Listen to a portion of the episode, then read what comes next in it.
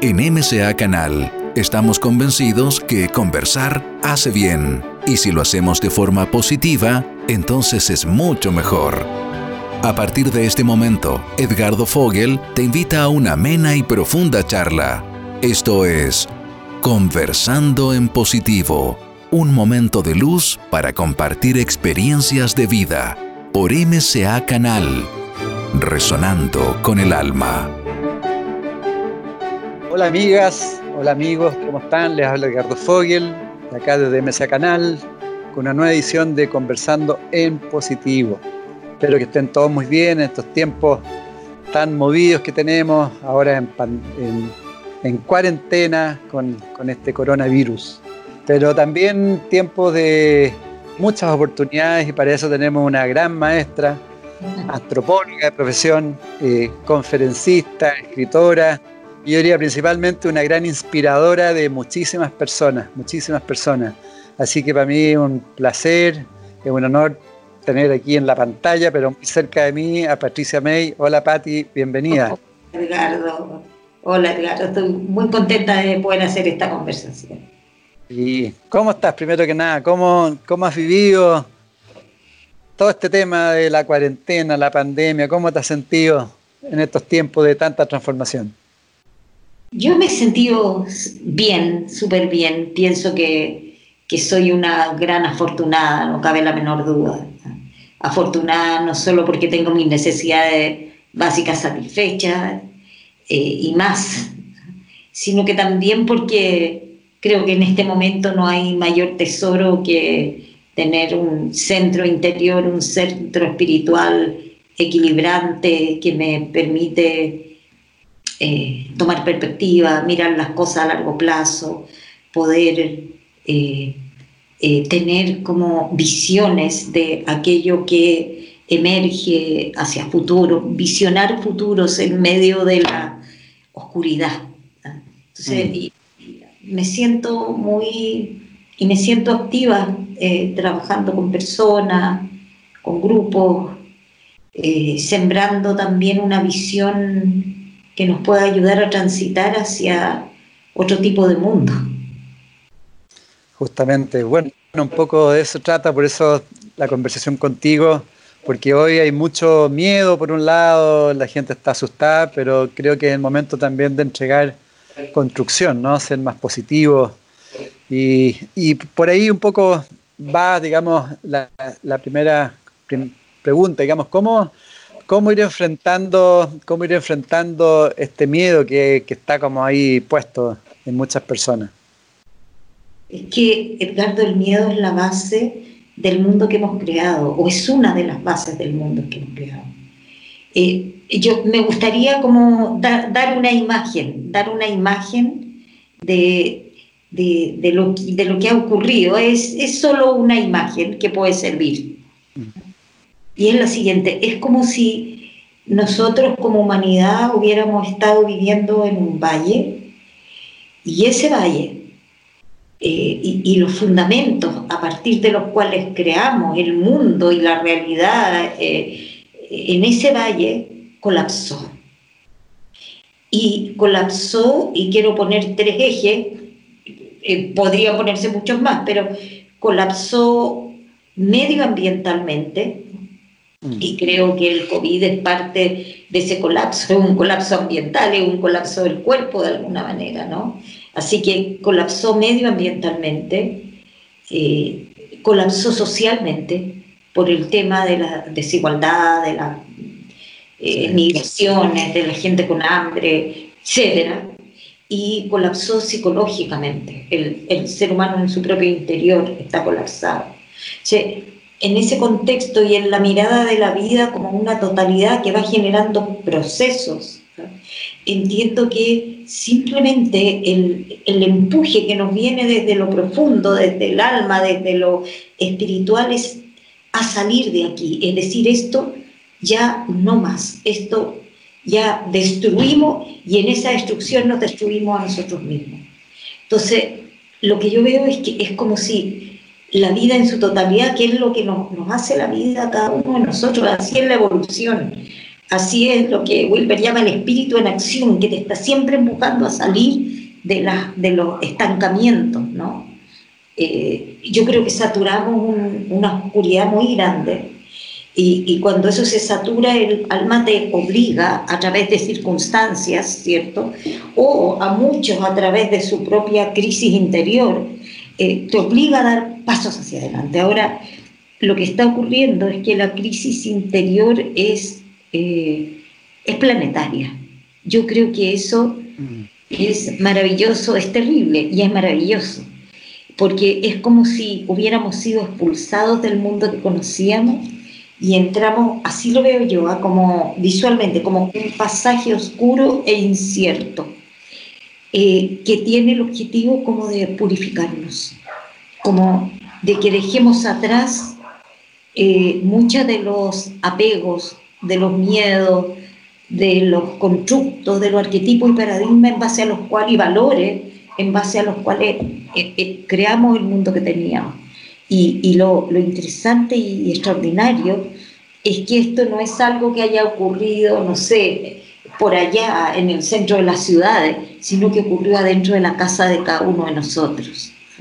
Eh, ocurrió en nosotros, ocurre en la familia, ocurre... Entonces es como que si esta crisis hubiera llegado a la intimidad del hogar de todos los seres en el planeta. Es increíble. A mí me parece increíble que una persona, no sé, en Taiwán, en Finlandia o en Sudamérica, esté viviendo cosas tan parecidas, experiencias tan semejantes. ¿ah? Y también sacando a luz toda la marginalidad, la desigualdad, sacando a luz los temas cierto de salud, de lo público, miles de temas que se están conversando a nivel global. Entonces, eh, es como si nos hubiera la vida en su, en su impulso, nos hubiera desacomodado, nos hubiera desbaratado y nos estuviera obligando a dejar atrás muchas cosas y a cuestionarnos, querámoslo o no.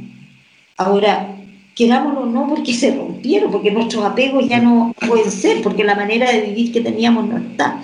y lo que yo veo es que tenemos que pasar por un tránsito que mi intuición me dice y, que va a ser más que simplemente atravesar este tiempo, ¿cierto?, de, encierro y de todas las consecuencias que está teniendo el manejo del COVID, sino que mucho más.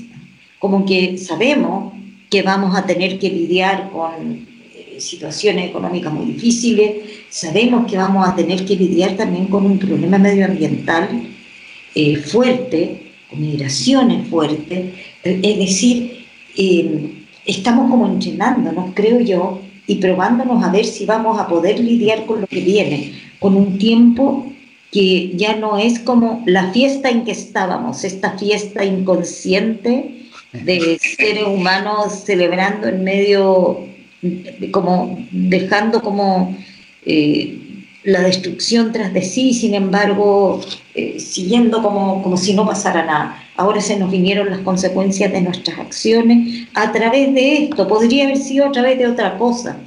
Yo casi el, el COVID lo veo como una excusa, como algo que ocurre, pero podría haber ocurrido a mí. Estaban ocurriendo muchas otras cosas, pero la creatividad evolutiva la encuentro espectacular, porque esto es algo tan pequeño que entra en la intimidad de todos nosotros quizás a partir del manejo que se está haciendo de las cosas, pero incluso ese manejo creo que es algo que, está al servicio de una evolución y un despertar.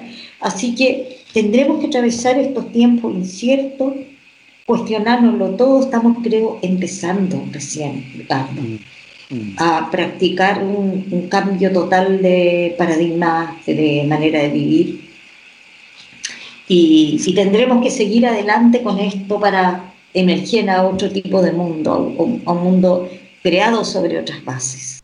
Lo que yo entiendo, Patti, sobre lo que tú estás haciendo en el alcance es que ahora debemos hacer como una limpieza interna de nosotros, eh, una limpieza global un poco de, de, la civilización para desde ahí empezar la transformación. Esa limpieza de, de todo el, la concentración de emociones negativas, guerra y todo lo que hemos vivido para, para de ahí reiniciar un cambio? Sí, sí, yo creo que es una depuración profunda que pasa también, Edgardo, creo, por un tomar conciencia y recuestionar la manera en que hemos vivido. Creo que eso es parte del proceso, como hacernos cargo.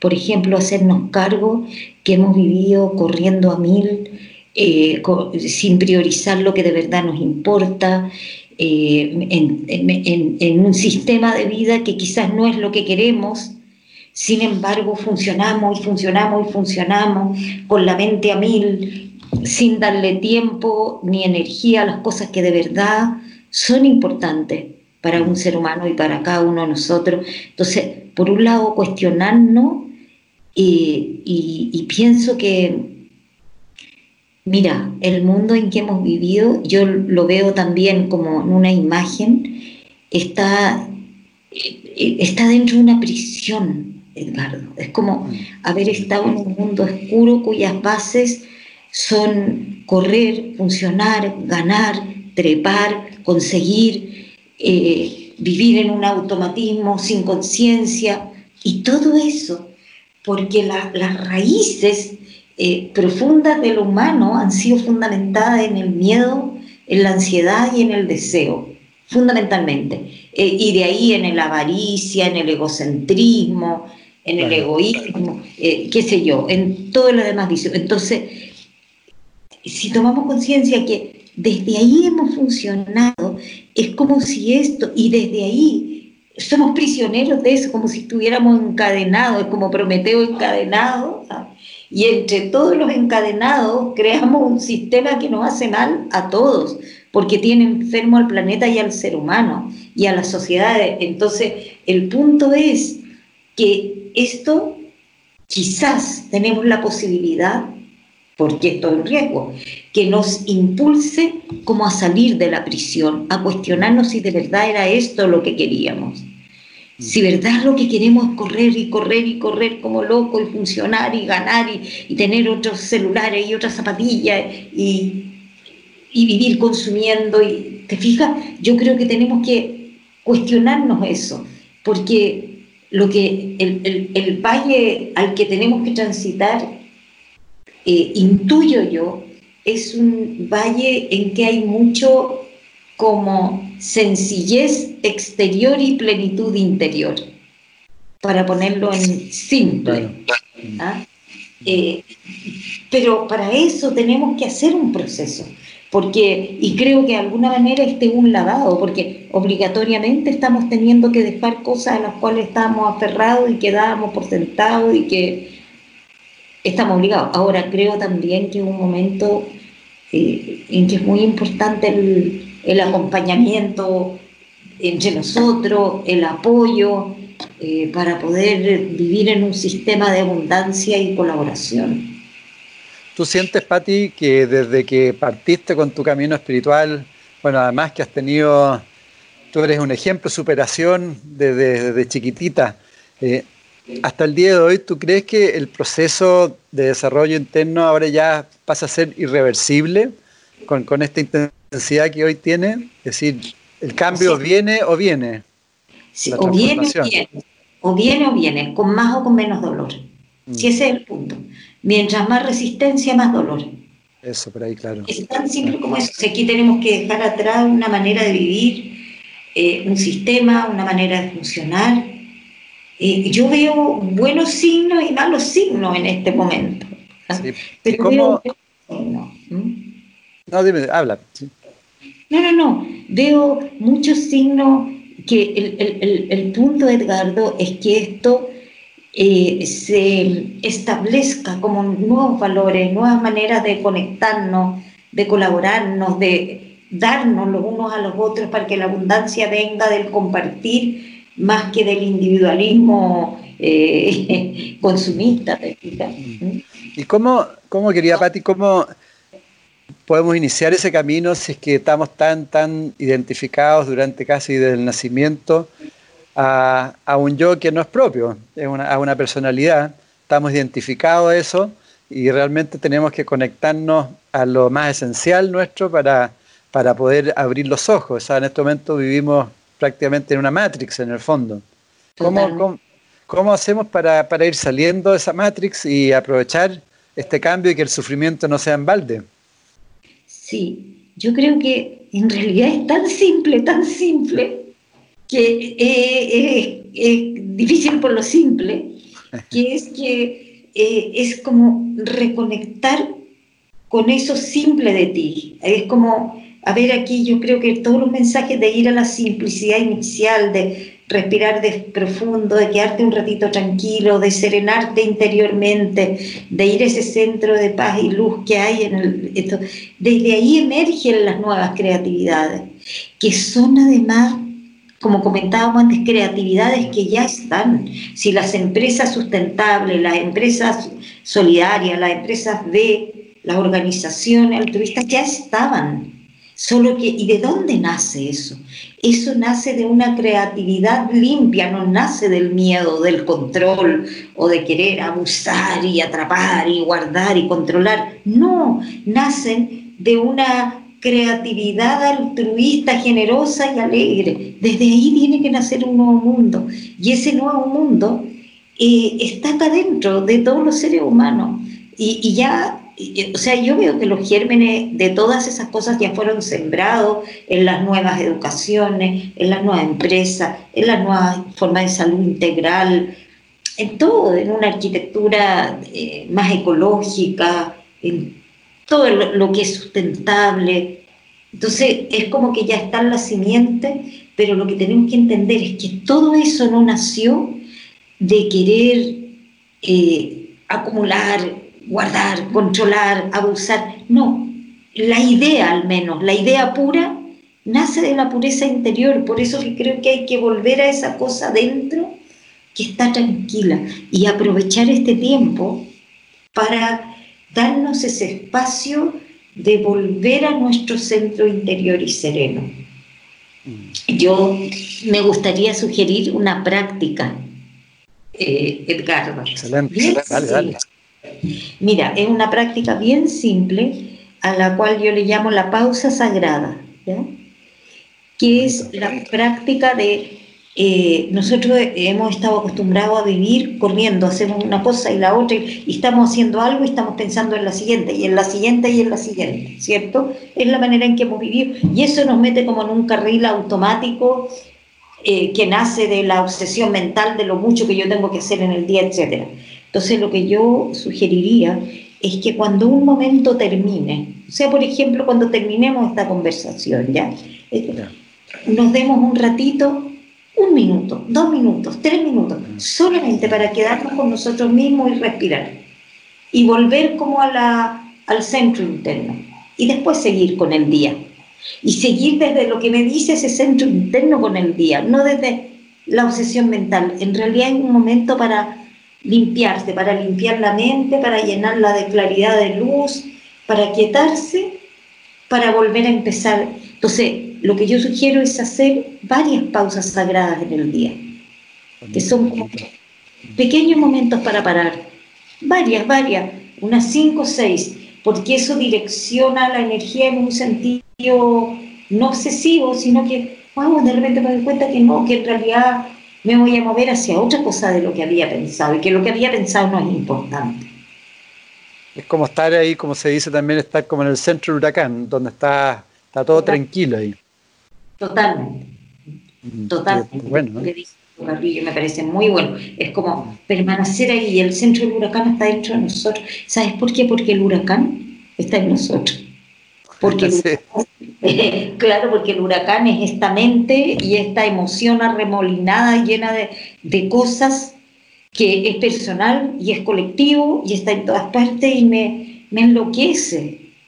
Entonces, yo pienso que en realidad el paso que tenemos que dar es, claro, resolver en lo concreto estas problemáticas de que estamos hablando, pero es más allá, porque fíjate que hay sociedades que han resuelto el tema social económico, no sé, las sociedades nórdicas quizás, y que los seres humanos sí tienen resueltas sus cosas, sí hay una seguridad básica, ahí está todo, y sin embargo son sociedades que tienen, no tienen tan buena salud mental. Son sociedades donde hay hartos suicidios por falta de sentido. Entonces está faltando algo. ahí está faltando algo. No basta con que tengamos todo lo material listo y, funcionemos súper bien con cosas. No sé, la otra vez estaba conversando con una persona sueca que me decía que en Suecia importan basura, que es a tal nivel su reciclaje, claro, es como que todo lo exterior es perfecto, pero no se ha trabajado en retornar eh, a esa esencia interior que de donde fluye la vida de verdad. Maravilloso, hay que aplicar el ejercicio de todas maneras. Si uno, con un minuto ya uno, pum, como que cambia, ¿no? ¿Cierto? claro, sí, sí, parte desde otro lugar. Sí. Te quería preguntar también que hoy día se habla, bueno, que siempre hay que conectarse a la esencia, a lo que somos. ¿Qué es lo que no somos? Como, para poder, si, si, yo quisiera descubrir lo que no somos para, para no ser eso. ¿Qué es lo que no somos? Sí, no somos esta mente obsesiva eh, que está siempre intentando controlar las cosas, controlar a los demás, que quiere que las cosas sean obsesivamente de una manera, que en el fondo tiene mucho miedo al cambio, al flujo de la vida, a la transformación. No somos nuestros miedos, no somos nuestras ansiedades, no somos nuestras envidias, ni somos nuestra eh, mente loca llena de ruido. Eh, no somos nada, ni siquiera somos, Edgardo, diría yo, esta identidad, este nombre, este pequeño drama personal con todos los cuentos que me cuento sobre mí. y, sobre, y que me hacen ver mi vida como, no sé, como una epopeya, como un drama terrible, o como, no, nada, lo que somos no tiene nombre, no tiene edad, es pura vida, pura vida, y esa vida es sabia, amorosa, es poderosa. Eso es lo que somos. Y toda la otra identidad, con este nombre, con este país, con esta edad, con esta situación económica, con este drama, es solo un... es la circunstancia del ser, no el ser. Eso deberíamos irlo, irnos registrando todos los días, ¿no? Observando un poco nuestras actitudes, nuestras acciones, nuestra forma de ser, cómo, cómo reaccionamos frente a otras personas, porque ahí vamos descubriendo lo que no somos principalmente. Principalmente. O sea, de todas maneras, yo creo, fíjate que el trabajo integral es doble. Por un lado, conectar con esa esencia pura, ¿cierto? A través de ir hacia adentro y, aquietar. Y por otro lado, desde la esencia pura, desde el observador sin juicio, y para eso sirve mucho esa práctica que tú estás diciendo, es reflexionar escrito, escribir sirve, porque escribir te va aclarando, te va obligando a pensar y a revisarte, a revisar tus acciones, a revisar tus, las emociones de fondo que hay en tus acciones, eh, cuánto contamina, de repente contaminamos con nuestras palabras, con nuestros pensamientos. O sea, sí, yo creo que el trabajo es doble, para, arriba, para arriba o para adentro y para abajo o para afuera. O sea, tenemos que mirar el ego, un camino integral pasa por mirar el ego para liberarse de él. Y, bajo ese punto de vista, tú que tienes eh, con Sergio la Escuela del Alma y trabajan potentemente eh, el crecimiento, eh, por ejemplo, los defectos o un defecto. Si, no sé, si yo soy muy soberbio, bajo ese prisma, ¿qué debería trabajar? ¿El defecto o, sacar la virtud, el opuesto de ese defecto? En términos prácticos, por ejemplo.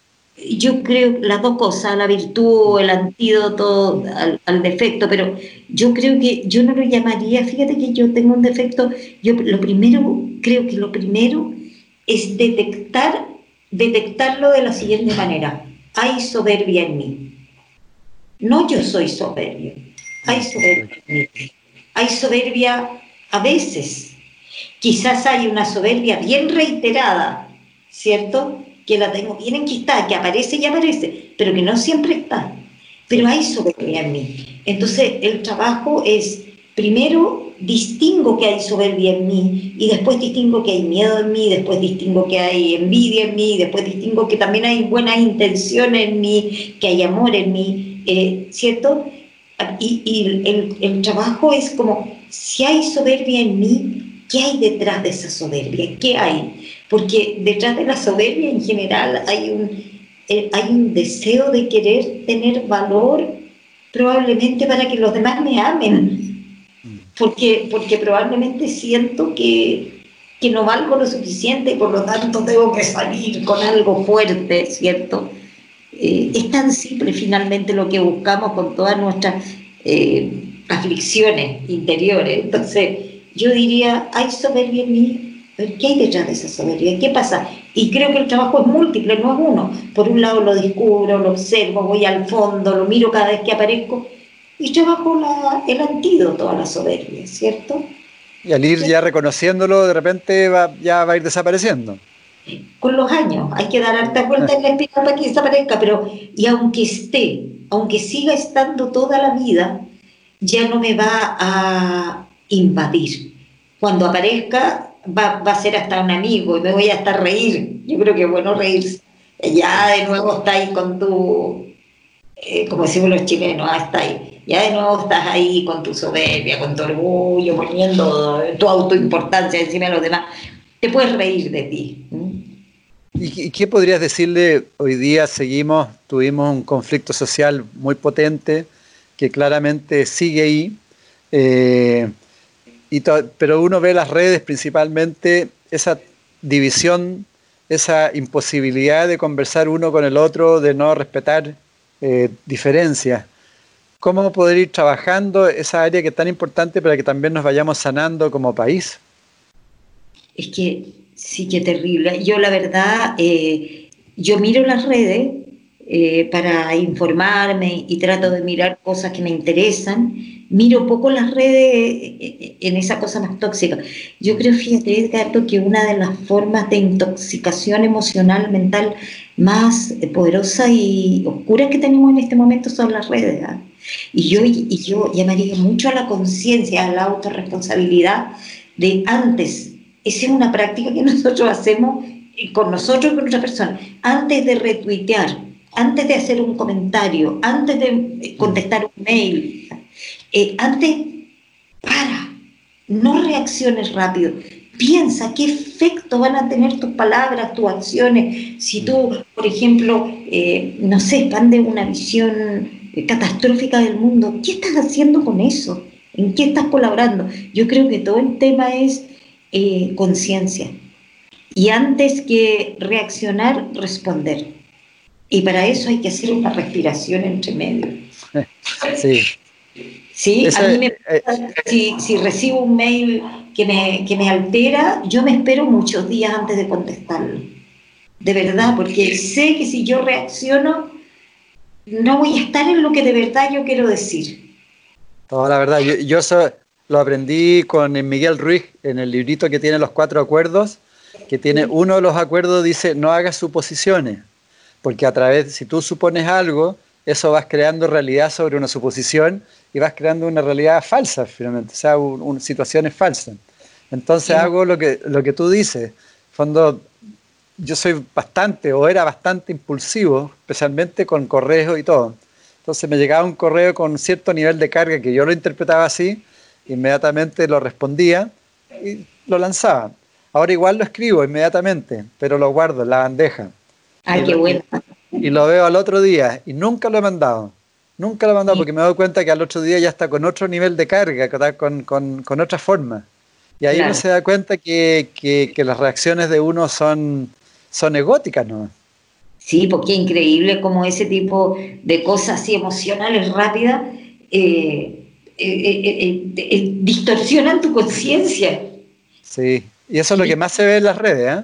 Totalmente. Por eso que la, la cosa instantánea, yo no es que no me meta nunca, sí yo me he metido y quedo muy impresionada. O sea, ¿cómo puede haber tan mala onda ante cualquier cosa? O sea, yo creo que eso también es educación, es conciencia. Esa es una de las cosas, por ejemplo, que quizás es importante difundir eh, como mensaje. No, no, no contaminemos, porque la contaminación no es solo ambiental, la contaminación es de las redes, es de los pensamientos incluso, es de los estados emocionales. Eh, yo creo que adentro de las casas, eh, las personas, la familia, los grupos de personas, los están eh, experimentando mucho esto. Y la gente que está sola, que yo conozco, estoy en contacto con varias personas, están experimentando su propia contaminación. Y eso es muy fuerte también. ¿Cómo eso? ¿En qué sentido? ¿Cómo se crean infiernos mentales? Ah. Claro, entran en una cuestión oscura mental, mala onda, mala onda, mala onda, y, y, terminan muy mal. Por lo tanto, el trabajo de uno mismo para no autocontaminarse y contaminar a los demás me parece vital en este momento. Y hay harta gente, sobre todo gente mayor, que está sola. Eh, yo tengo algunas amigas solas o gente que está haciendo un trabajo espiritual solo y ha sido así como la gente que está con niños chicos, que es otro tema difícil. Sí, sí, sí. Además que se están viendo las caras todos. Porque siempre ha habido poca comunicación en la familia, el papá que llegaba tarde, la mamá también, se veían poco y ahora se están viendo días completos. Claro, claro, y, es la, también la impaciencia, qué sé yo, el mal genio porque algo no quedó bien o no se lavaron los platos. empiezan a surgir cosas que son no son fáciles de manejar, estamos teniendo que manejar eh, temas emocionales, interiores y relacionales potentes. Bueno, y volviendo a la pregunta anterior, si tú tuvieras un, cargo de autoridad, ¿cómo, cómo podrías eh, pacificar a, las personas que hoy día están en esa dualidad eh, peleando constantemente? ¿O mostrándole quizás el daño que se están haciendo a sí mismos? Sí, yo mostraría el daño que están haciendo a sí mismos y al mundo. Y, lo, que, lo que diría fundamentalmente es que eh, para salir de este momento tan duro que estamos viviendo, si queremos transitar hacia algo mejor, eso depende de todos nosotros. Depende de todos nosotros de poder realmente forjar un estado eh, de cosas mejor para nosotros y para la comunidad humana o para las redes humanas. y, eso, y, que nos tomemos mucha responsabilidad sobre el tipo de cosas que hacemos circular. Sí. Tú dentro de una de las frases que varias que tienes muchas, eh, planteabas tú decías, serena tu mente, cultiva más los pensamientos positivos y presta más atención a lo que te hace sentir bien. De todas maneras. De todas maneras, o sea, yo creo, ¿sabes qué? Yo creo que cultivar el gozo, el gozo con las cosas muy simples. Yo incluso eh, disfruto cuando otras personas me cuentan cosas eh, eh, disfrutables de su vida, cualquier cosa, eh, me pasa que es como si yo también lo estuviera viviendo.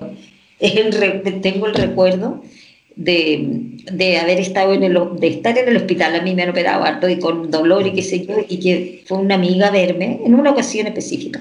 Y me empezó a contar un viaje maravilloso que ella había hecho y todas las cosas, y yo es como si hubiera viajado con ella todo el tiempo. Entonces, yo creo que hay que cultivar aquello que nos hace bien, que nos da, que nos hace sentir gratitud, que nos abre el corazón. Eh, y de repente no se trata, incluso de repente, Edgardo, lo podemos imaginar. Pero, pero nosotros podemos crear un cielo interior o podemos crear un infierno interior. Mm. Y eso es una creación nuestra si de repente basta si yo vivo en un departamento con abrir la ventana y, mirar hacia afuera y conectarme y, y, dejar por un momento todo lo que me atormenta, todos los miedos que tengo para el futuro, y por un momento respirar un aire puro interior y cultivar ese estado. Ahora, yo creo que esto es algo que se hace conscientemente y con voluntad. No es algo automático, lo quiero decir, no es algo que se nos regale así nomás. Y creo que incluso eh, esto puede ir más allá de condiciones difíciles de vida en cualquier sentido. Y yo tengo la fortuna de haber experimentado condiciones muy difíciles y ahí haber podido practicar también. Entonces, cuando a mí me dicen, no, pero es que una persona que está con tal problema no puede, sí, sí puede, porque el espíritu humano es más fuerte que cualquier condición. Víctor Frank lo vivió en los campos de concentración, ¿cierto? En las situaciones más difíciles, el alma humana sí puede sacar su luz. Entonces pensemos que desde ahí, desde ahí van a ser un mundo mejor para nosotros, una vida mejor para el mundo y para todos. Sí, pues tú eres un ejemplo vivo ahí de, lo que te puso la vida adelante, ¿no? Sí, y yo creo, ¿sabes qué? Que, que todos los seres humanos que logramos llegar a una edad mayor, eh, bien parados y contentos, somos como héroes, porque la vida es difícil, es difícil. Eh, eh, tiene momentos muy complicados para todas las personas. Eso yo lo he descubierto trabajando con personas. Mm. para nadie ha sido fácil pararse bien en la vida. Pero tú en el fondo, en el fondo de tu corazón, ¿tú sientes confianza eh, ¿Siente esperanza de lo que es la vida? Completamente. O sea, mucho más que confianza, siento certeza total. Y siento que eh, más temprano o más tarde, eso depende del tipo de acciones que los humanos desarrollemos en nosotros y en nuestro entorno cercano y lejano, eh, hagamos. Por eso que es tan importante este momento es demasiado importante porque mientras más personas tomemos conciencia de ir hacia focalizar la vida en otro punto del que lo hemos estado haciendo, en otros valores, eh, en otro estado interior, vamos a poder generar un nuevo mundo. Eh, ojalá que sea que, que pucha, mientras más nos demoramos, más dolor. Más dolor, claro tú tienes certeza de alguna forma que nosotros somos seres infinitos, seres espirituales que estamos experimentando acá en, la materia. Certeza total. Mm. Y por lo tanto, entonces esas experiencias ojalá fueran lo más presente posible, lo más viva, ¿no? Porque esas se pueden incorporar. Claro, o sea, y, y, para eso hay que hacer como el camino a conectar con eso. Porque lo, lo que ha ocurrido es que el ser humano en su vida loca tiene cerrada esa dimensión. Eh, eh, hemos estado como en un tipo de cultura y manera de vivir ultra racionalista, materialista, o si no ultra racionalista, por lo menos llevado por impulso, deseos, consumo, eh, funcionando automáticamente, y no le hemos dado espacio, si es tan simple, porque no lo, ¿por qué muchas personas no creen que esto que estamos hablando nosotros sea así? porque, porque no, no se da el espacio para experimentar eso, porque vivimos un tipo de vida que no permite generar ese espacio. Mm. Eh, eh, un tipo de vida que es hacer, hacer, hacer, correr y no respetamos, mira, yo creo, eh, yo estaba reflexionando harto también sobre eso en el último tiempo, que nuestra manera de vivir no ha respetado los patrones cósmicos eh, más básico. Por ejemplo, hay un patrón muy simple, que es que todo vibra, que todo respira, que todo tiene un movimiento hacia adentro y hacia afuera, hacia adentro y hacia afuera. Eh, mira qué simple, ¿cierto? y eso, nuestro cuerpo no está todo el rato, ¿cierto? Nuestro corazón, la respiración, eh, el pestañeo de los ojos. Mira qué curioso que nosotros estamos siempre como pestañando y vamos hacia adentro, algo le pasa a nuestro cerebro con eso, y abrimos, cerramos y abrimos. Ahí hay un mensaje, eh, una vida sin un ritmo de interiorización, exteriorización, eh, una ciudad que no tiene esa respiración, horarios de trabajo que no tienen esa respiración, hogares que no tienen esa respiración, en el fondo lo que hacen es generar vidas distorsionadas y enfermas. Yo creo que una de las bases más importantes de nuestra enfermedad psicológica y social tiene que ver con esto tan simple, de no vivir conectando y descansando. Claro que sí, y, y quizás el, el, mismo proceso de transformación es como tú lo planteas, ¿no? Acción y reacción, acción y reacción, y por eso estamos viviendo lo que estamos viviendo. Totalmente, totalmente. Y, los tiempos de conexión interior deberían ser por ley, llevado a las instituciones, a la educación. No puede ser que los niños en el colegio estén sentados 45 minutos, después otros 45. No, eso no es humano, el niño le va a hacer mal, no puede aprender. No puede ser que en una empresa una persona esté cinco horas delante de un computador. No, ¿te fijas? Entonces esto tiene que ser por ley eh, considerado. Y Patti, eh, tú que tienes la escuela, eh, para alguna persona que nos está viendo, que nos está escuchando, ¿qué es el camino espiritual? ¿Cómo se hace el camino espiritual? El camino espiritual se hace, o sea, a ver, primero, El camino espiritual es muy simple, es volver a reconectar con tu ser, con tu esencia y haciendo un trabajo para tomar conciencia de todos los obstáculos a eso eh, y tomando conciencia, eh, dejando eh, que te dejen de invadir y poseer, ¿ya? Y eso es un trabajo que se escucha simple, pero, pero tiene sus su complejidades y hay un momento en que la persona necesita tener para hacer este camino un Dharma o una disciplina. ¿ah? O sea, creo que no basta porque todos los seres, piedras, animales, toda, toda la, la manifestación cósmica está en un proceso de despertar. Pero el ser humano hay un momento que llega a un punto en que va a tener que hacer un esfuerzo consciente y eso requiere algunas prácticas. ¿ah? No es así nomás, no es que se te va a regalar automáticamente, tú no te vas a liberar de todas las obsesiones y ruidos que tienes en tu mente porque, no sé, porque pronuncia un mantra o porque... no, tienes que hacer un trabajo con eso. Entonces, cuando yo digo una práctica, digo, hay disciplinas hay disciplina y esas disciplinas hay que hacerlas. ¿ah? Y son simples, o sea, por ejemplo, la disciplina del cuando me levanto en la mañana, darme un tiempo de serenarme interiormente y, y proyectar, por ejemplo, un propósito interior para el día. Esa es una práctica. La práctica de la pausa sagrada es una práctica.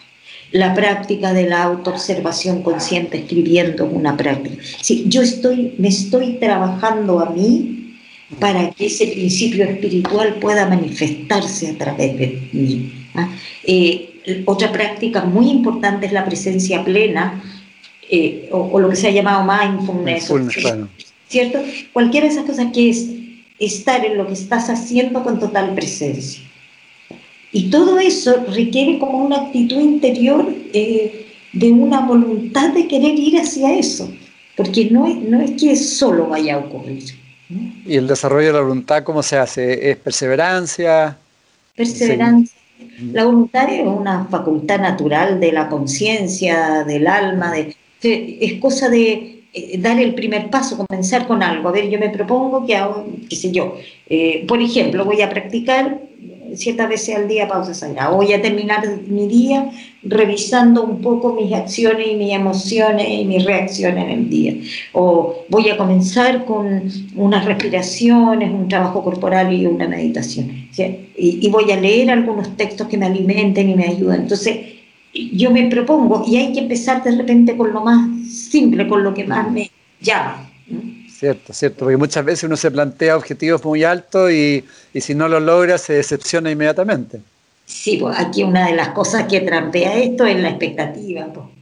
Eh, eh, es como la típica cosa de querer lograr llegar a alguna parte, pero así como el camino de la vida, el camino espiritual y todos los caminos son esperables, tienen sus estaciones, tienen su otoño y su invierno y tienen sus tiempos de florecimiento y primavera o de verano, o sea, son cíclicos, no, no es como yo voy a ir siendo cada vez un, un ser más liberado y espiritualmente conectado, porque no es así.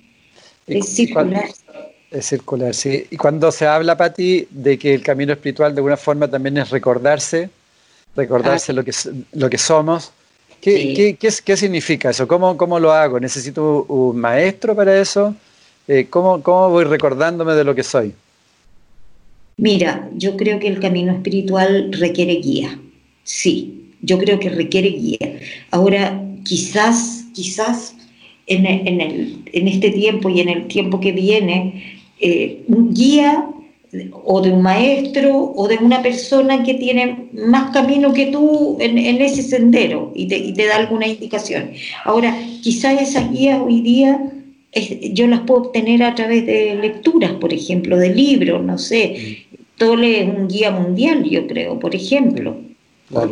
Khan es un guía mundial, o los libros antiguos sagrados de todas las tradiciones espirituales son guías mundiales. Entonces, eh, sí necesito, por supuesto, eh, nuevas miradas, nuevas maneras de ver la vida y el mundo, algunas prácticas, porque finalmente, como tú dices, a lo que vamos es a retornar a lo que siempre fuimos nomás, que es muy simple, y luminoso y radiante. Así que sí, es recordar. Recordar. Traer, al corazón de nuevo. Está bonito. Sí. Pati, otra, eh, para ir sanándonos también, ahora que estamos en tiempos de enfermedades, todo, eh, te voy a dar algunas, pero yo creo que hay muchas formas de sanarse como internamente. Por ejemplo, eh, la gratitud, el perdón. ¿Cuál es la importancia, digamos, de, este tipo de características para, para, para, hacer una sanación interna también? Porque eso después llega, llega también o la enfermedad física o la sanación física.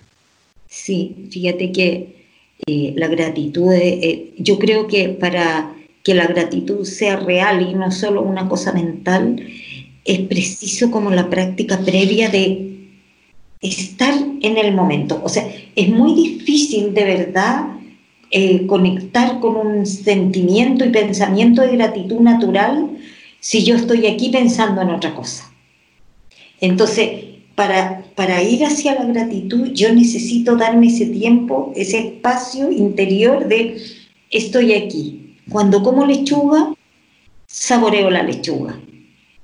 Y, y, en la medida en que yo voy entrando en la experiencia, puede brotarme la gratitud. Y qué rica la lechuga, gracias por esta lechuga, gracias al sol, a la tierra, qué sé yo, a las manos que la lavaron o que le hicieron llegar. La gratitud es un, yo creo que es un gran don del alma y del corazón, porque es un don que brota de la presencia, de la comprensión, y del regalo y la ofrenda que es la vida en cada momento.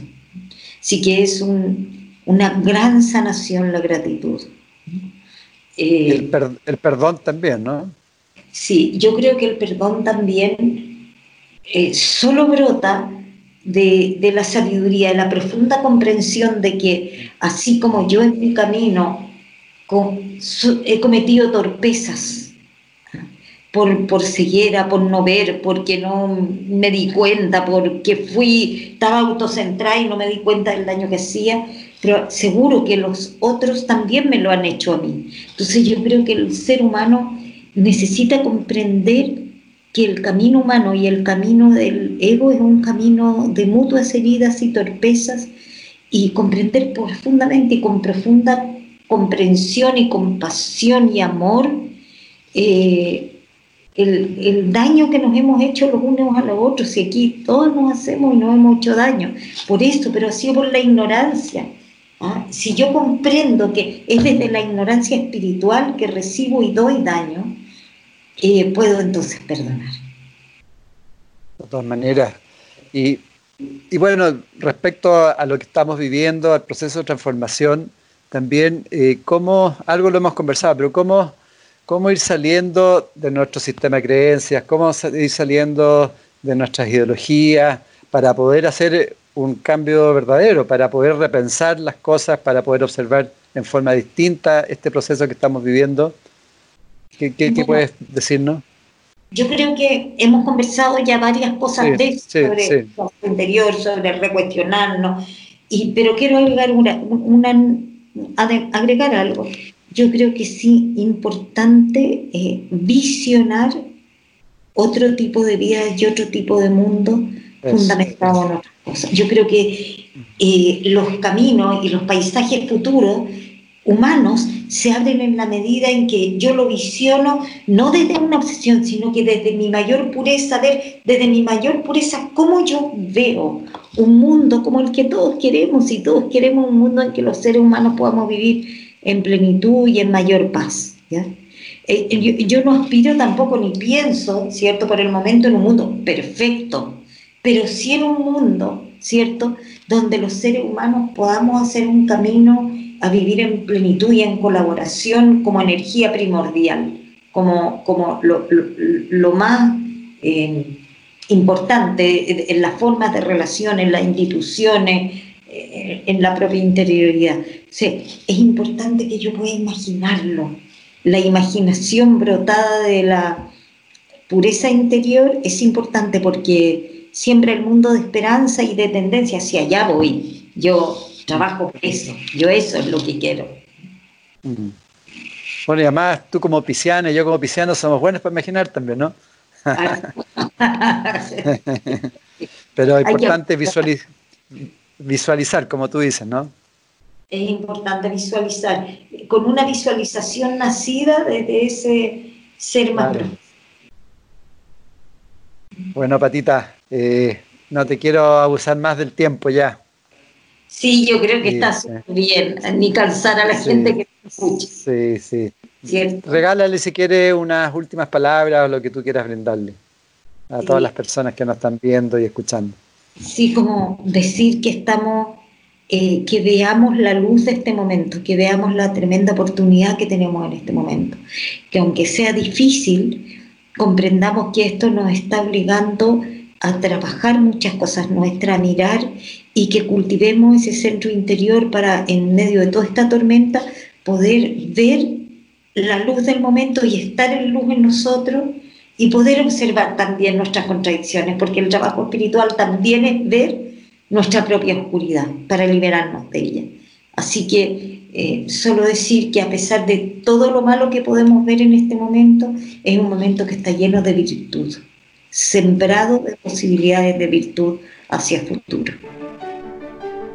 Que así sea, bien constructivo, sí. sí, sí tener, eh, tener la esperanza de, una mejor vida. ¿Cierto? Muchas gracias, Patita Linda, sí, muchas gracias por todo, por lo que haces, porque inspiras, porque estás siempre ahí con actitud de, querer eh, transmitir e inspirar a otros. Gracias. Y muchas gracias, no, gracias a ti. Y muchas gracias a todas las amigas y amigos que nos están escuchando, ¿no es cierto? A todo el mundo. a todo el mundo. En MCA Canal Estamos convencidos que conversar hace bien y si lo hacemos de forma positiva, entonces es mucho mejor. Edgardo Fogel te acompañó en una amena y profunda charla. Esto fue Conversando en Positivo, un momento de luz para compartir experiencias de vida por MCA Canal, resonando con el alma.